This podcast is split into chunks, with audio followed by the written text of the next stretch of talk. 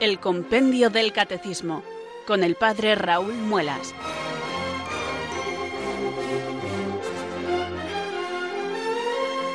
Muy buenas tardes, queridos oyentes de Radio María. Son las cuatro o las tres en Canarias.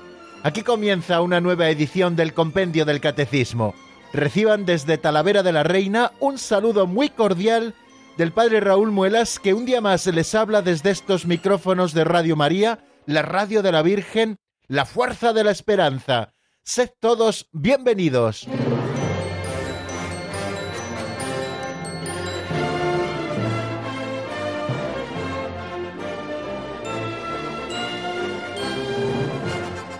Un día más y estamos además rematando nuestra primera semana de julio. Aquí nos encontramos, queridos oyentes, dispuestos y preparados para compartir juntos los próximos 55 minutos de radio. Aquí en esta franja horaria de 4 a 5 de la tarde en la península, de 3 a 4 en Canarias. Una franja horaria en la que Radio María nos invita a abrir el compendio del catecismo. Así se llama nuestro programa y así se llama el libro referente que estudiamos todos los días, Compendio del Catecismo de la Iglesia Católica. Un resumen, como su mismo nombre indica, del Catecismo de la Iglesia Católica, lo que solemos llamar así popularmente el Catecismo Mayor para diferenciarlo de este otro que es un resumen. Ya saben que el contenido es el mismo. Estamos estudiando los diferentes artículos de la fe en la primera parte, estudiaremos los sacramentos y la vida litúrgica de la Iglesia en la segunda parte, después la vida en el Espíritu y los mandamientos en la tercera parte, y después la vida de oración y el Padre Nuestro en la cuarta parte. El esquema, la estructura del compendio del catecismo es la misma que la del catecismo de la Iglesia Católica. Lo que ocurre es que este está hecho en forma de preguntas y respuestas, como los catecismos clásicos, y está todo como más compendiado, no recurre a todas las fuentes, sino que nos presenta la doctrina de una manera resumida. También nos ofrece la posibilidad de que luego podamos ampliar con los números del Catecismo Mayor, ofreciéndonos siempre en nota marginal, al margen y en color rojo, los números referentes del Catecismo Mayor de la Iglesia, donde se habla de este mismo tema y donde nosotros podemos ampliar el estudio de las distintas cuestiones. Bueno, pues aquí estamos una tarde más con mucha ilusión. Esto siempre lo digo, pero es que es verdad. Cada vez que suena nuestra sintonía y junto con los nervios iniciales que trae consigo el comenzar un programa, queridos amigos, procuro imbuirme en esta ilusión para podérsela transmitir a todos. Eh, estudiar la doctrina católica no es una cosa baladí, ni es una cosa a la que tengamos que acostumbrarnos sino que es un don tan grande que Dios nos concede cada día que por nuestra parte tenemos que intentar poner cada día un plus de ilusión, es decir, colaborar con el Espíritu Santo que viene a infundirnos su luz y también su fortaleza, pues intentando poner ilusión y toda nuestra alegría en la tarea. Bueno, pues esa es la que acometemos en este momento, esta es la que hacemos con ilusión y conscientes de que solo el Señor puede abrirnos las entendederas para que podamos comprenderle a Él que se ha revelado y que nos ha revelado su plan de salvación, por eso cada día nosotros invocamos al Espíritu Santo y lo hacemos con fe y con confianza, sabiendo que nuestra oración es escuchada. Por eso un día más decimos así. Ven, Espíritu Santo, llena los corazones de tus fieles, y enciende en ellos el fuego de tu amor. Envía, Señor, tu Espíritu que renueve la faz de la tierra. Oh Dios, que llenaste los corazones de tus fieles con la luz del Espíritu Santo, concédenos que, guiados por el mismo Espíritu, sintamos con rectitud y gocemos siempre de tu consuelo. Por Jesucristo nuestro Señor. Amén.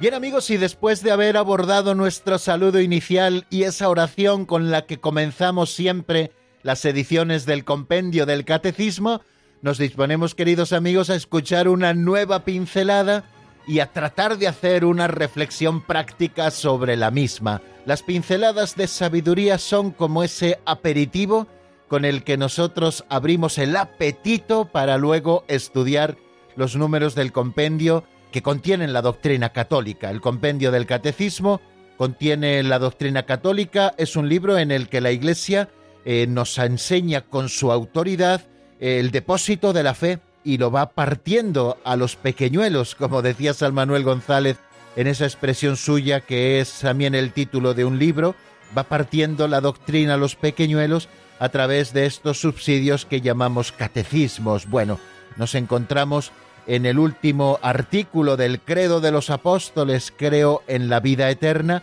y por aquí vamos a continuar, pero abrimos el apetito siempre leyendo una pincelada. Es como un pequeño aperitivo, un pequeño aperitivo que normalmente siempre tiende hacia una catequesis práctica para hacer aplicaciones concretas de algún aspecto singular en nuestra vida cotidiana cristiana. Bueno, pues eh, la pincelada de hoy se titula Geometría cristiana. Un día tendríamos que hacer un estudio de los títulos de las pinceladas porque creo que en ellos ha echado el resto don Justo López Melús. Bueno, lo echó en su momento cuando escribió este libro, porque les recuerdo, como les he dicho tantas veces, que don Justo ya fue llamado de la tierra al cielo hace ya varios años. Bueno, pues vamos a ver qué quiere decir con esto de geometría cristiana y primero lo escuchamos en la voz de Alberto.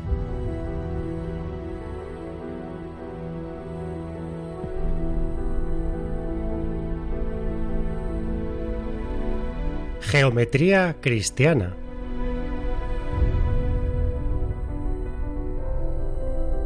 En la geometría se puede dar lo horizontal y lo vertical por separado, pero en la geometría cristiana estas dimensiones se dan siempre inseparablemente unidas. No hay una verdadera opción vertical hacia Dios sin amor al prójimo, que implica necesariamente la justicia. Y toda opción horizontal hacia el prójimo, si es genuina, termina por acercarnos a Dios. Así lo simbolizan, según el poeta, los maderos de la cruz. Los brazos en abrazo hacia la tierra, el astil disparándose a los cielos. Que no haya un solo adorno que distraiga este gesto, este equilibrio humano de los dos mandamientos.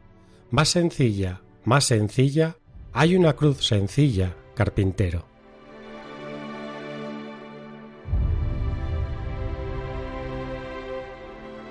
qué bonitos versos de León Felipe, queridos amigos, con los que concluye don Justo la pincelada de hoy. Felipe Camino Galicia de la Rosa, así era como se llamaba este poeta León Felipe, nacido en Tábara el 11 de abril del año 1884 y que murió en la Ciudad de México el 18 de septiembre del año 1968 una preciosa composición poética que quizás seguramente en algún momento habrán escuchado. Una composición poética que en su extensión amplia dice así, más sencilla, más sencilla, sin barroquismo, sin añadidos ni ornamentos, que se vean desnudos los maderos, desnudos y decididamente rectos, los brazos en abrazo hacia la tierra, el mástil disparándose a los cielos, que no haya un solo adorno que distraiga este gesto, este equilibrio humano de los dos mandamientos, más sencilla, más sencilla, hazme una cruz sencilla, carpintero. Trata don Justo de darnos a entender, queridos amigos, con esta poesía de León Felipe, lo que es la geometría cristiana. Eh, normalmente nosotros entendemos por geometría, pues esa rama de la matemática, que se ocupa del estudio de las propiedades de las figuras en el plano o en el espacio. Bueno, pues dice que en la geometría así a nivel general se puede dar la línea horizontal por separado y la línea vertical también por separado. Sin embargo, en lo que él ha llamado la geometría cristiana, estas dos dimensiones, la horizontal y la vertical, han de darse siempre unidas, inseparablemente unidas, nos ha dicho la pincelada y creo que es muy gráfica también esta palabra, este adverbio, inseparablemente unidas. Lo dice el apóstol San Juan en una de sus cartas. Nadie puede decir que ama a Dios a quien no ve, si no ama a su hermano a quien ve. Y esto está preciosamente representado incluso en el signo de la cruz. La cruz que tiene un listón horizontal y la cruz que tiene también un listón vertical. Vertical es ese listón que une la tierra al cielo. Horizontal es ese listón que se eleva al ras de la tierra. Pues queridos amigos, así es el mandamiento del amor, esos dos mandamientos en los que se encierra la ley entera. Estos diez mandamientos, decíamos cuando aprendimos el catecismo, se encierran en dos. Amarás al Señor tu Dios con todo tu corazón, con toda tu alma, con todas tus fuerzas, con todo tu ser, y amarás a tu prójimo como a ti mismo. Cuando a Cristo Jesús le preguntaron cuál es el mandamiento principal de la ley, esta fue su respuesta, amar al Señor con todo el corazón, con todas las fuerzas, con todo el ánimo, ¿no? Con todo el ser, como decía la antigua alianza. Y sin que se lo preguntaran, el Señor dice, el segundo mandamiento es semejante al primero. Él los une casi en un solo mandamiento. Amarás a tu prójimo como a ti mismo. Queridos amigos, no podemos decir que amamos a Dios a quien no vemos, como nos dice el apóstol y antes les he indicado, sino amamos de manera práctica a nuestros hermanos, a los que vemos. Y este amor práctico ha de ser un amor concreto. Eh, no sirve idealizar el amor al prójimo. Es muy fácil amar al prójimo que tenemos en otros continentes, pero ya es más difícil amar a nuestros vecinos, a nuestro prójimo, al que está cerquita de nosotros. Bueno, por esos por los que tenemos que empezar a amar a Dios. Y el verdadero amor al hermano, queridos amigos, ha de estar fundamentado en el amor a Dios, para que se convierta en el más grande de los amores, que es el amor de caridad. Lo otro sería mero filantropismo, que bien, que puede estar bien, pero que al final no tiene la trascendencia importante de amar al prójimo por amor a Dios. Amar al prójimo por quien es Él y en el que encontramos cada vez que estamos con Él al mismo Cristo. Fijaros cómo el Señor en esas palabras del juicio final a los que hemos hecho referencias del capítulo 25 de San Mateo en estos días previos decía, porque tuve hambre y me disteis de comer, tuve sed y me disteis de beber, estuve desnudo y me vestisteis, enfermo y me visitasteis, en la cárcel y vinisteis a verme. Y le preguntaron, Señor, ¿cuándo te vimos con hambre y te dimos de comer o con sed y te vimos de beber? ¿Cuándo te vimos forastero y te hospedamos o desnudo y te vestimos? ¿Cuándo te vimos enfermo o en la cárcel y te asistimos? Y el Señor dice, cada vez que lo hicisteis con uno de estos mis humildes hermanos, conmigo lo hicisteis. El Señor no dice es como si lo estuvierais haciendo conmigo, sino conmigo lo hicisteis. El Señor se identifica también con el prójimo que pasa necesidad.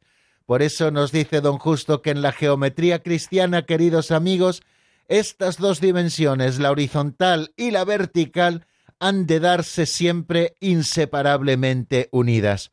Ayer lo decíamos, no se trata de out, out, o Dios o el prójimo, se trata de et, et, conjunción copulativa, Dios y el prójimo. Y así nosotros queremos vivirlo, y esta es la gracia también que pedimos hoy Queridos amigos, después de escuchar esta pincelada sobre la geometría cristiana, queremos vivir siempre unidas las dos dimensiones, la dimensión vertical como la primera en el orden del ser, el amor a Dios, y la dimensión horizontal, la segunda en el orden del ser, pero la primera en el orden operativo, que es el amor al prójimo.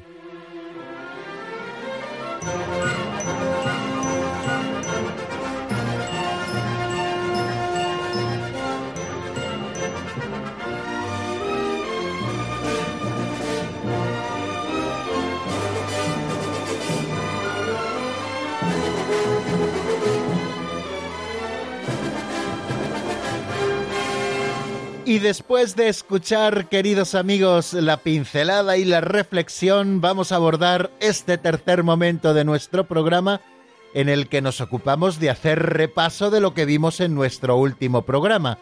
Ya saben que de una manera pedagógica la repetición siempre es importante, porque nos ayuda a recordar los conceptos principales de lo que estuvimos viendo en nuestro último programa y a fijarlos también en el patrimonio de nuestra memoria. Tanto sabes cuanto dices, y también lo sabes como también lo dices, decía un viejo adagio eh, que se repetía en las escuelas, ¿no? Es verdad. Tanto sabes cuanto dices y también lo sabes cuanto también lo dices. Por eso creo que es importante que nosotros aprendamos de memoria algunas cosas, al menos algunos referentes, para luego poder decir, para también saber luego dar razón de nuestra fe, ¿no? Por eso es importante que tengamos siempre a la vista el compendio del catecismo para no solo escuchar, sino también leer y hacer alguna anotación. Y luego incluso si es necesario, practicar cómo somos capaces nosotros de explicar estas cosas de manera sencillita, ¿no? Ya saben que no se trata de explicarlo todo, sino simplemente el dato revelado, aquellas cosas que el magisterio de la Iglesia nos presenta y que forman parte del depósito de la fe y que nosotros pues tratamos de asimilar y tratamos de razonar en la medida de lo posible y sobre todo que tratamos de formar parte de nuestro patrimonio para darles el asentimiento de nuestra fe y vivir conforme también a estas verdades. Bueno, pues en el último día estuvimos hablando del cielo. Ya saben que estamos hablando de las realidades últimas. Nos encontramos en ese artículo último del credo de los apóstoles que dice creo en la vida eterna. Y al hablar de la vida eterna nos está hablando de estas realidades últimas, de lo que se ha llamado teología del más allá, o de ese tratado que se llama también escatología, ¿no? El tratado de los últimos momentos. Entonces, en este instante y a propósito de este artículo, estamos nosotros estudiando qué es la vida eterna, hemos estado estudiando qué es el juicio particular, que es ese juicio de retribución inmediata que recibe el alma inmortal en relación con la fe y las obras, ¿no?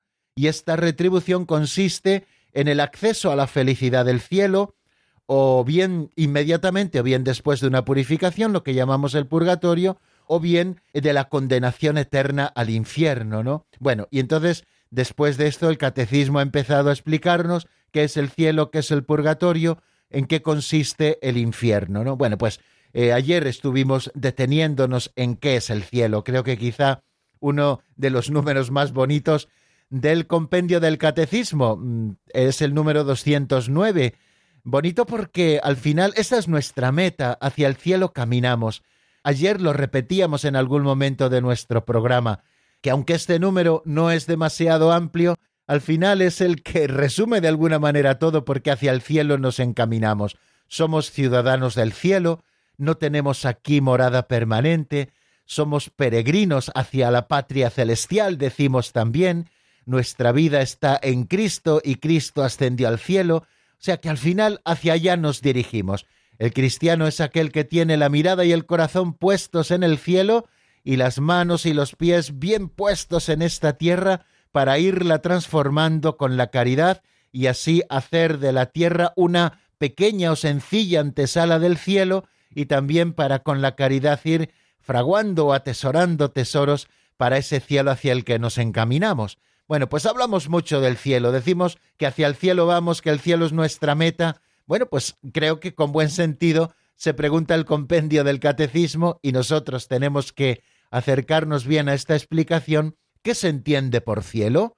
Bueno, y entonces nos lo dice de una manera muy clara en esas cinco líneas, más ese otro texto de San Cirilo de Jerusalén que aparecen a propósito de este número 209. Dice así el compendio del Catecismo. Por cielo se entiende el estado de felicidad suprema y definitiva. Yo creo que esta línea es de esas dignas de que nosotros nos las aprendamos, ¿no? ¿Qué es el cielo? Es el estado de felicidad suprema y definitiva. Todos aquellos que mueren en gracia de Dios y no tienen necesidad de posterior purificación, son reunidos en torno a Jesús, a María, a los ángeles y a los santos, formando así la iglesia del cielo, donde ven a Dios cara a cara y viven en comunión de amor con la Santísima Trinidad e interceden por nosotros. Esta es la definición de qué se entiende por cielo que nos da el número 209. Creo que es preciosa no solamente de aprender, no solamente de repasar, no solamente de comentar juntos, sino también de rezar. En primer lugar nos dice que por cielo se entiende el estado de felicidad suprema y definitiva. Muchas veces, y así eh, se nos ha presentado en muchísimas ocasiones, entendemos el cielo como si se tratara de, de un lugar, ¿no? Y no es exactamente así, el cielo es un estado. El Papa San Juan Pablo II, en una catequesis que ayer citábamos del año 1999, nos dice que en el marco de la revelación sabemos que el cielo o la bienaventuranza en la que nos encontraremos no es una abstracción, ni tampoco un lugar físico entre las nubes, sino una relación viva y personal con la Santísima Trinidad. Y esto es lo que destila la definición que nos da el 209 sobre qué es el cielo. Nos está diciendo que el cielo es una relación viva y personal con la Santísima Trinidad. Es el encuentro con el Padre que se realiza en Cristo resucitado gracias a la comunión del Espíritu Santo.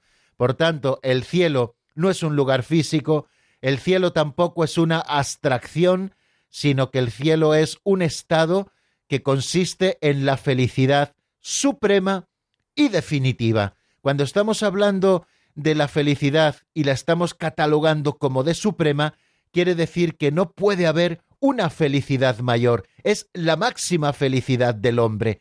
Quiere decir que en el cielo encontraremos nuestra plenitud. Si todos tendemos hacia la felicidad, si todos anhelamos la felicidad, si todos somos capaces de Dios y tenemos en nosotros esa semilla que nos hace capaces de aspirar a más, es decir, de aspirar a Dios, pues en el cielo esa felicidad se verá cumplida de manera suprema y además también definitiva.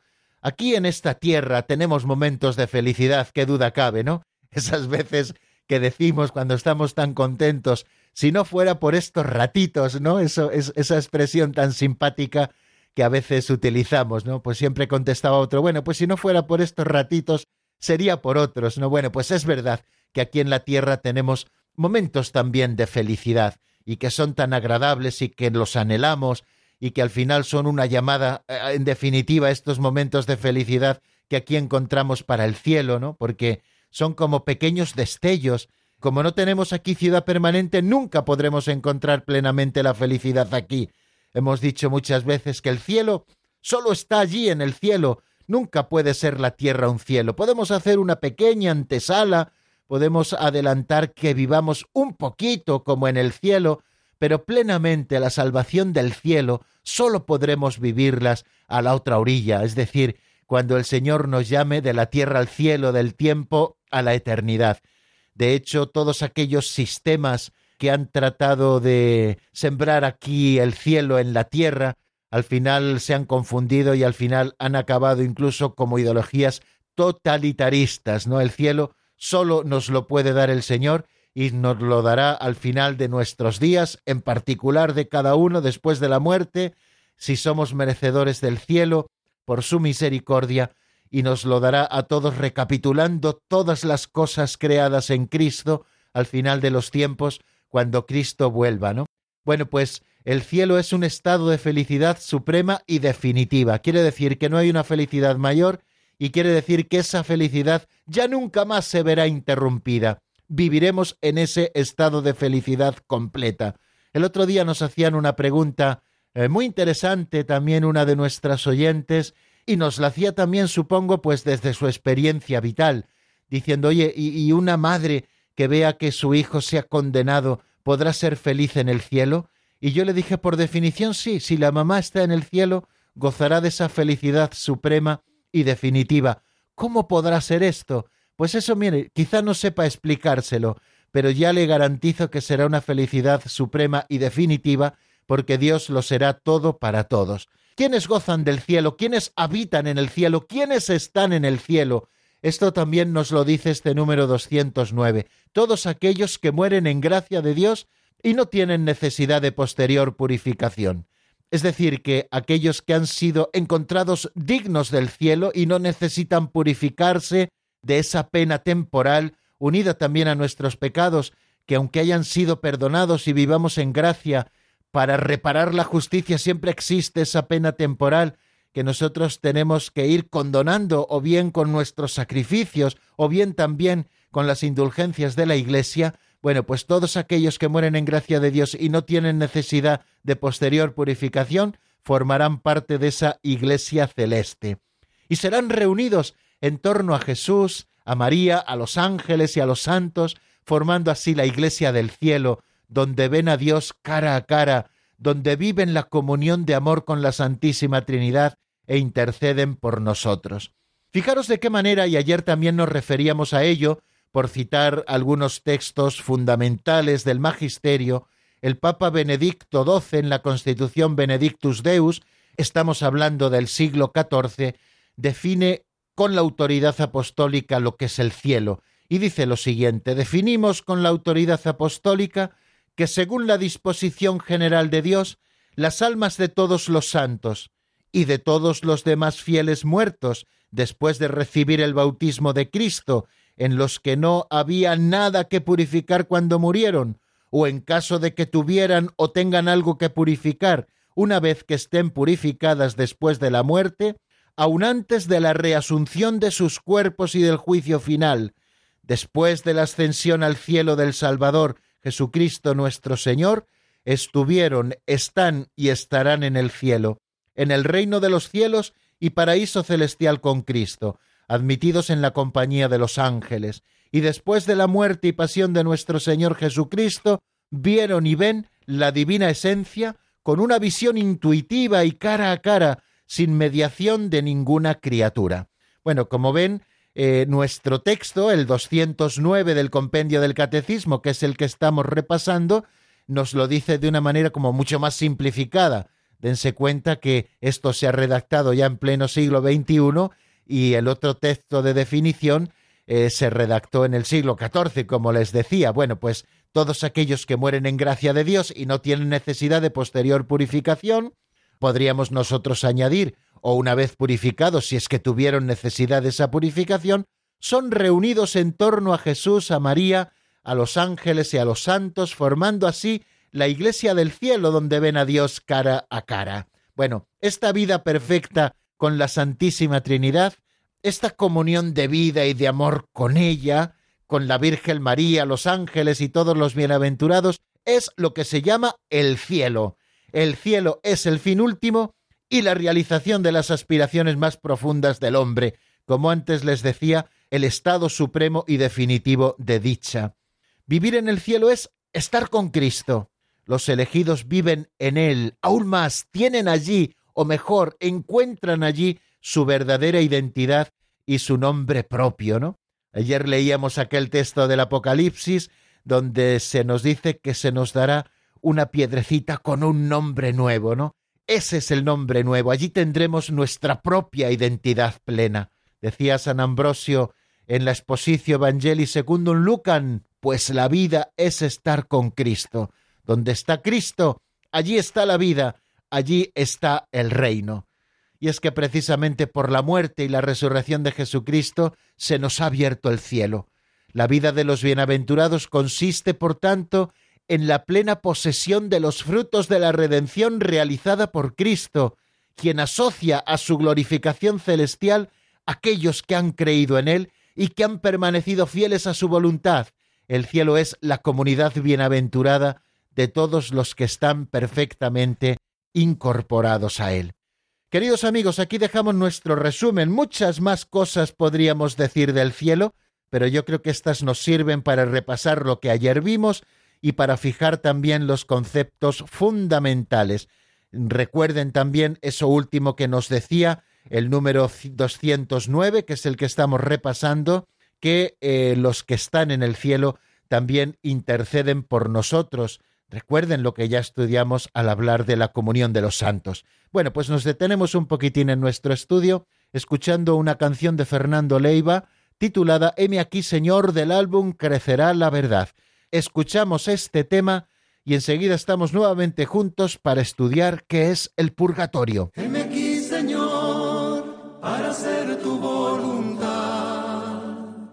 Heme aquí, Señor y transformar la sociedad, porque la caridad se hace tan poca y no es posible hallar la paz. Heme aquí, Señor, para hacer tu voluntad. Mis manos, mis ojos y mis labios, mi pensamiento y el sentir del corazón, dispuesto a seguirte, seguir tu caminar, dejar atrás la orilla y pescar en alta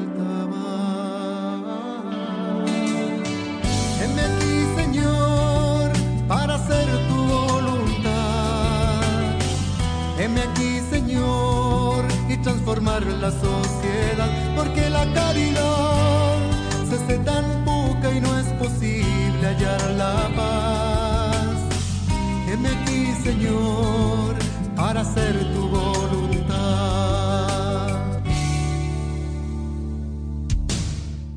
Para ello me has dado todo lo necesario. Tu cuerpo es el pan de vida, es el amor.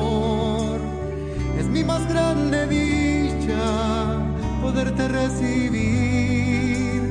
Ya sé que no soy digno, pero no puedo estar sin ti. Heme aquí, Señor, para hacer tu voluntad. Heme aquí, Señor, y transformar la sociedad, porque la caridad se hace tan poca y no es posible hallar la paz. Heme aquí, Señor, para hacer tu voluntad. También has reparado con tu amor mis ofensas. Vivir la vida es vivir en oración, dispuesto a escucharte, hablarte más de mí, despierto cuando vengas tú por mí y poder alcanzar con tu gracia la unidad y que la felicidad eche raíces y la riegue tu verdad. Heme aquí, Señor, para hacer tu voluntad. Heme aquí, Señor, y transformar la sociedad, porque la caridad se hace tan poca y no es posible hallar la paz. Heme aquí, Señor, para hacer tu voluntad.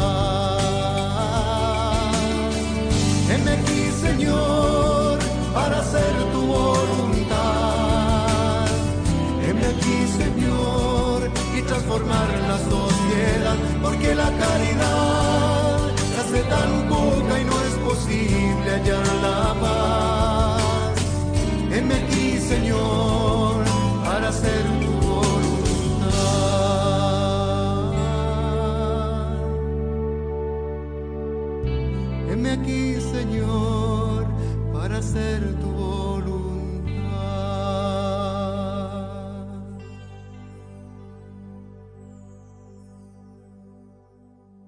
Están escuchando el Compendio del Catecismo con el Padre Raúl Muelas.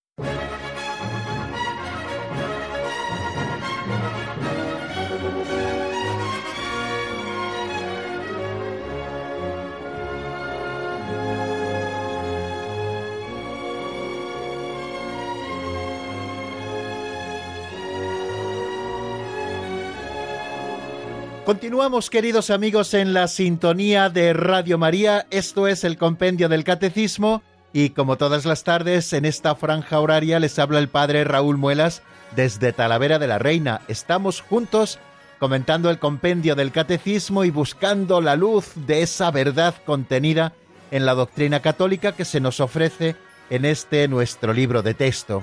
Vamos a dar un pasito adelante. Hemos estado viendo qué es el cielo lo vimos ayer y lo hemos repasado hoy y vamos a ver ahora con el 210 qué es el purgatorio. Vamos a escucharlo primero en la voz de Marta Jara.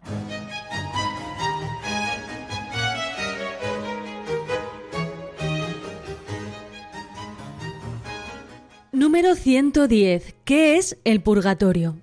El purgatorio es el estado de los que mueren en amistad con Cristo, pero aunque están seguros de su salvación eterna, necesitan aún de purificación para entrar en la eterna bienaventuranza.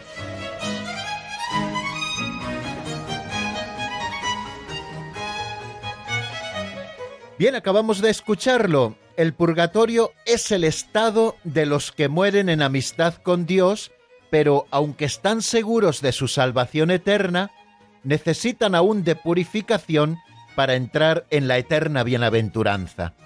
En primer lugar, lo primero que me llama la atención, queridos amigos, de esta definición que nos da el número 210, es que el purgatorio, al igual que el cielo, no es un lugar, ni es tampoco una abstracción, sino que es un estado.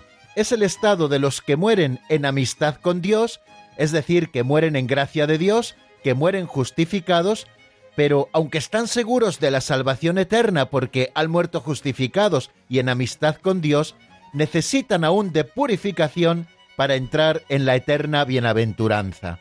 Y es que los que mueren en la gracia y en la amistad de Dios, pero imperfectamente purificados, aunque están seguros de esa salvación eterna que Dios les va a regalar, sufren después de su muerte una purificación a fin de obtener la santidad necesaria para entrar en la alegría del cielo.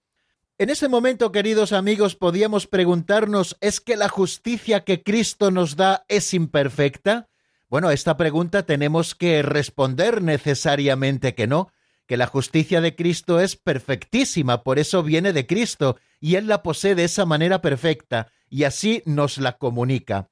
Pero la imperfección de la justicia en el hombre, que tiene la gracia santificante, no debe concebirse como si a los justificados les faltara algo para merecer la vida eterna.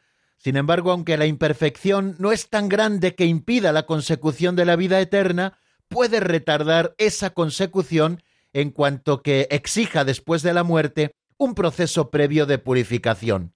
La imperfección de la justicia del hombre se deriva, según el concilio de Trento, de un doble capítulo. Estoy citando al padre Cándido Pozo en su libro Teología del Más Allá. El doble capítulo del cual procede la imperfección de la justicia del hombre es, en primer lugar, el estado de justificación que puede coexistir en el hombre y a la larga coexiste de hecho fuera de algún caso privilegiado, con pecados veniales al menos semideliberados. Y el estado de justificación puede coexistir con la permanencia de un reato de pena temporal, de los pecados ya perdonados en cuanto a la culpa, del cual el hombre, si no se purifica durante la vida terrestre, deberá purificarse después de la muerte en el purgatorio antes de entrar en el cielo.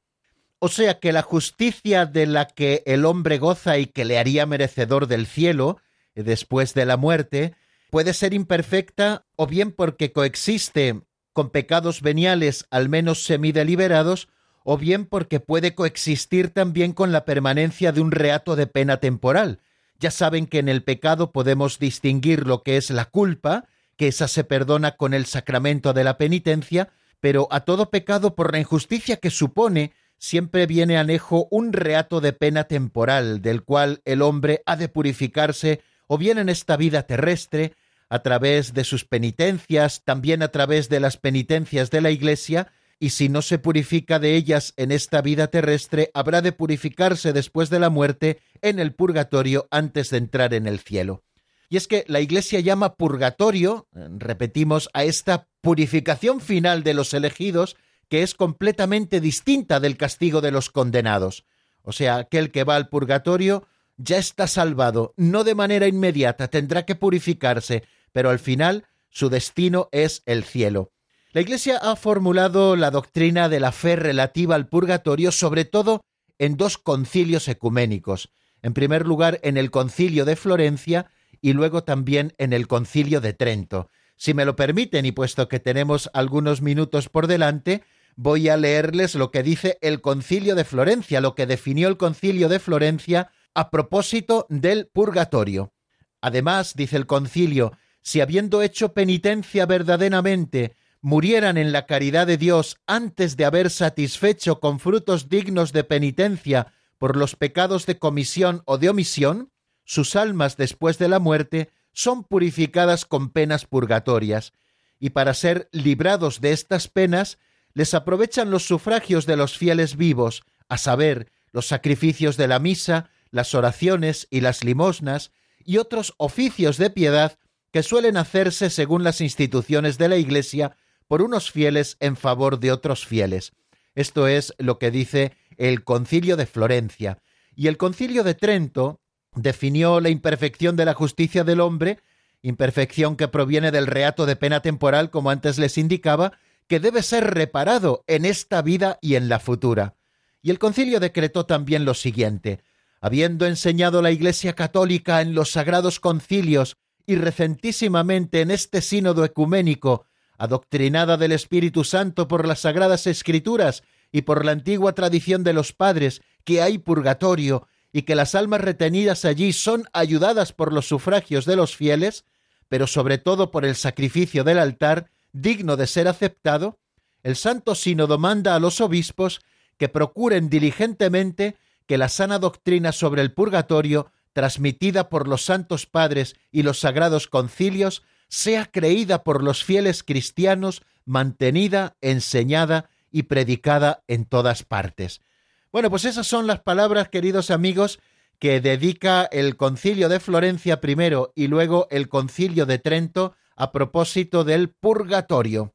Y es que la tradición de la Iglesia, haciendo referencia a ciertos textos de la Escritura, ciertos textos donde no están expresados eh, todo el contenido doctrinal y dogmático sobre el purgatorio, sino alguno de esos elementos, porque la Iglesia ha sido consciente y ha definido la existencia del purgatorio después también de una reflexión amplia, serena, sosegada y de mucho tiempo, ¿no? Pero encontramos signos en algunos textos. Podemos leer, por ejemplo, Primera Corintios 13 desde el versículo 12 al versículo 15, donde se nos dice lo siguiente.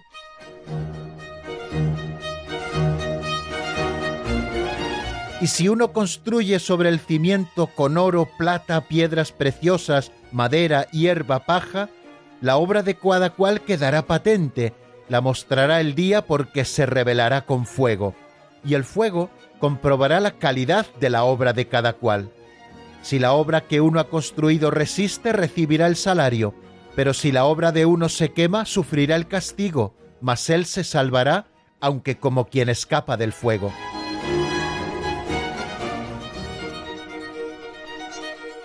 Se está refiriendo a los operarios del reino de Dios, ¿no? Cómo ha construido cada uno. Y eso será probado al fuego. Ese fuego que prueba la obra que uno ha construido no se está refiriendo al fuego del purgatorio, al fuego de la condenación, sino que se refiere con esa imagen al juicio de Dios. Y el juicio de Dios verá cómo cada uno ha construido. El que ha construido sólidamente, nos ha dicho el texto, recibirá una recompensa, refiriéndose quizá a esa retribución inmediata del cielo, pero si la obra que uno ha construido no resiste, sino que se quema, sufrirá castigo. No sufrirá castigo la obra, sino aquel que la edificó, mas él se salvará, aunque como quien escapa del fuego. Bueno, aquí en este texto siempre la Iglesia y la tradición han visto un apunte, queridos amigos, de la existencia del purgatorio. Hay un texto precioso con el que termina el 1031 del Catecismo Mayor de la Iglesia de San Gregorio Magno, donde se dice lo siguiente, respecto a ciertas faltas ligeras, es necesario creer que antes del juicio existe un fuego purificador, según lo que afirma aquel que es la verdad, al decir que si alguno ha pronunciado una blasfemia contra el Espíritu Santo, esto no le será perdonado ni en este siglo ni en el futuro. En esta frase podemos entender que algunas faltas pueden ser perdonadas en este siglo, pero otras en el siglo futuro. Bueno, pues es un apunte también de un Santo Padre, queridos amigos, que ya nos está hablando del purgatorio, que como les digo quedó definido en el concilio de Florencia, tal y como hemos leído también anteriormente. Bueno, pues el purgatorio es ese estado de los que mueren en amistad con Dios, pero aunque están seguros de su salvación eterna porque han muerto en gracia, necesitan aún de purificación para entrar en la eterna bienaventuranza. No podremos estar en la presencia del que es puro y de todos los que con él lo son, si nosotros no hemos sido antes purificados. El lunes, si Dios quiere, seguiremos un poquito con el tema del purgatorio, sobre todo a propósito de una pregunta que se hace el siguiente número, ¿cómo podemos ayudar en la purificación de las almas del purgatorio? Algo ya hemos apuntado a propósito de lo que dice el concilio de Florencia y a propósito también de lo que dice el concilio de Trento, y lo completaremos también pues haciendo una pequeña explicación de ese texto de la segunda carta a los macabeos, cuando Judas Macabeo pide que se ofrezca un sacrificio en Jerusalén por aquellos que habían muerto en la batalla y a los que habían encontrado pequeños idolillos en el bolsillo. Bueno, mm, eso será, si Dios quiere, ya el lunes que viene. Voy a darles un número de teléfono que es nuestro número de directo por si ustedes quieren contactar con nosotros. Apúntenlo bien, 91005 9419. 91005 9419. Vamos a escuchar al menos unos compases de un tema de Eolian que se titula Humilde como tú y que está sacado del álbum Déjalo actuar. Enseguida nos escuchamos en el 91005 9419. La historia cuenta que ya humilde la historia cuenta que ya humilde uh, de corazón. La historia cuenta que ya humilde la historia cuenta que ya humilde de corazón.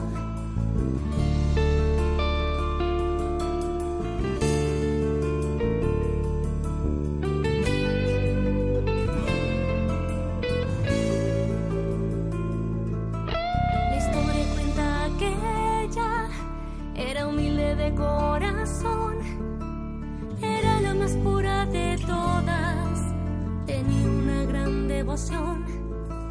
Y un día llegó un mensaje que desde el cielo se le envió. Se dice que sin pensarlo, sin protesta ella aceptó. La historia cuenta que ella humilde, la historia cuenta que ella humilde. de corazón. María, reina del cielo, María, madre de Dios. Te dicen hoy las personas, mas tu historia en el pasado quedó.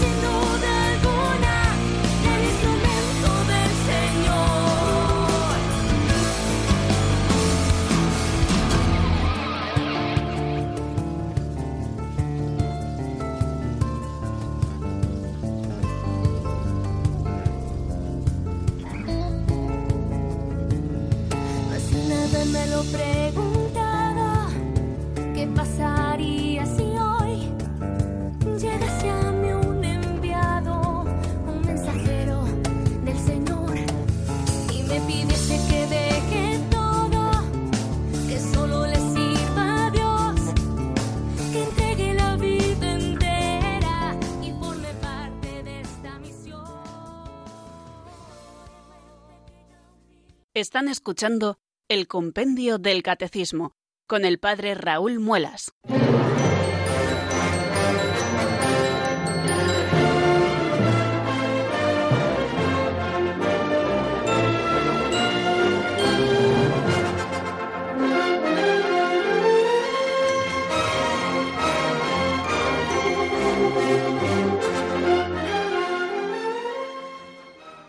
Bien amigos, en 10 minutos nos quedan para las 5 de la tarde de este día 5 de julio del año 2019, día también caluroso, por lo menos aquí en el centro de la meseta donde nos encontramos, aunque parece ser que por las costas está un poquito más fresquito.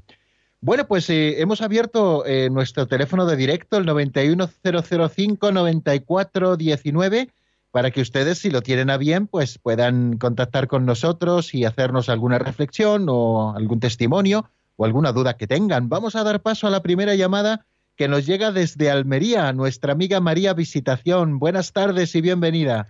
Buenas tardes, Padre Muela. Muchísimas gracias por el programa y felicidades un poquito retrasadas por su cumpleaños. Ay, muchas gracias. ¿Sabe que eh, estas felicitaciones que llegan así un poquito retrasadas saben mejor porque ya se acostumbra uno el día del cumpleaños a tantas felicitaciones y luego uno las echa de menos. Así que estas vienen como que muy bien. Gracias, María Visitación. Me alegro. Tengo, tengo una duda. Usted está hablando del purgatorio y dice que no es un sitio, que es un estado. Pero yo mm. digo una cosa, si es un estado, el alma está en algún sitio. ¿O dónde está el alma? En ese, en, ese, en ese espacio de tiempo. Bueno, muy bien. Bueno, pues perfecto. Eh, bueno, eh, si se da cuenta, nosotros estamos hablando de que el hombre es un compuesto unitario, por supuesto, pero que tiene un principio material, que es nuestro cuerpo, ¿eh? y ese principio material sí que está, digamos, en lo que podríamos llamar el espacio y en el tiempo. Y luego tiene un principio inmaterial, que es el alma, y por lo tanto el alma no ocupa espacio, ¿no? Es un principio espiritual, espiritual, como su mismo nombre indica, ¿no? Entonces, eh, el, alma, que está, por lo tanto, ya fuera del espacio y del tiempo, una vez que se supone la muerte y esa separación entre ambos, ¿no? Pues eh, no ocupa, por supuesto, un espacio, ¿no? Sino que ocupa, digamos, un estado que es como eh, la doctrina está definiendo ahora tanto el cielo como el infierno como el purgatorio, es decir, un estado en el que está el alma, sobre todo en esta eh, que llamamos escatología intermedia, ¿no? que es la escatología, es decir, eh, el fin propio de las almas y no tanto de los cuerpos, que es la corrupción en el sepulcro hasta el final de los tiempos cuando Cristo vuelva como juez universal de vivos y muertos. No sé si doy más o menos respuesta a su pregunta, o sea que el, alma no ocupa espacio, eh, sí que ocupa eh, eh, en el cuerpo porque lo está informando, pero realmente el que ocupa espacio y tiempo, puesto que en esas coordenadas se mueve, es propiamente el cuerpo, ¿no? El alma está informando como principio espiritual a este cuerpo nuestro, formando una sola cosa con él, una sola cosa con él, que es el hombre o la mujer, ¿no?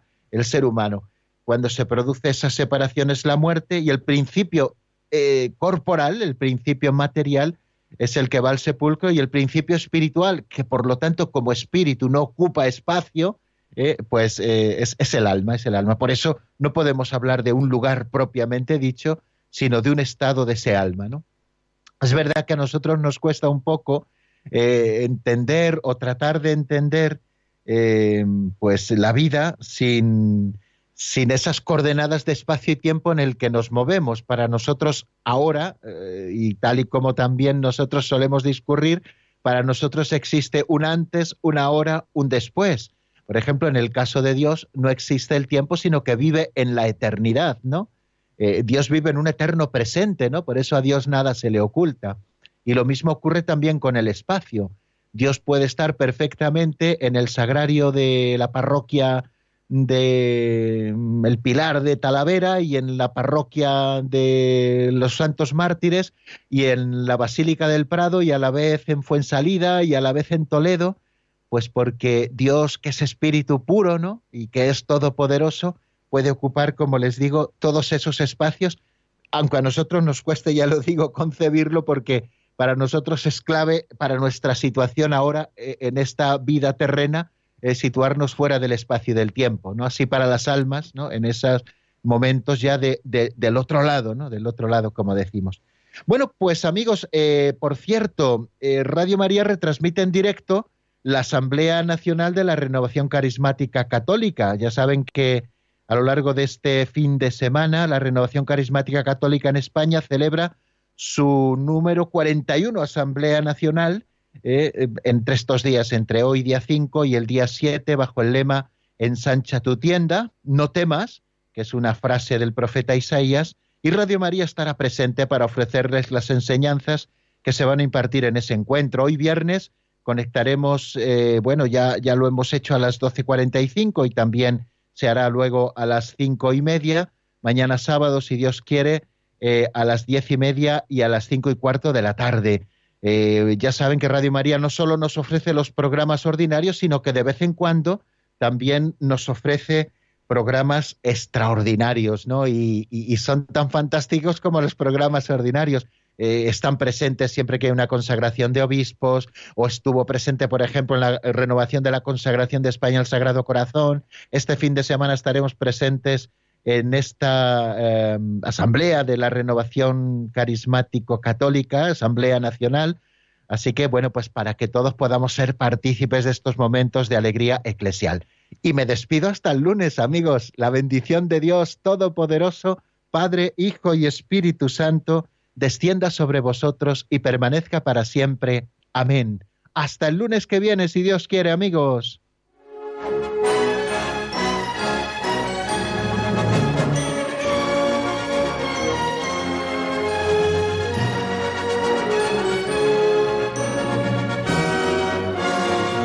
El Compendio del Catecismo con el Padre Raúl Muelas.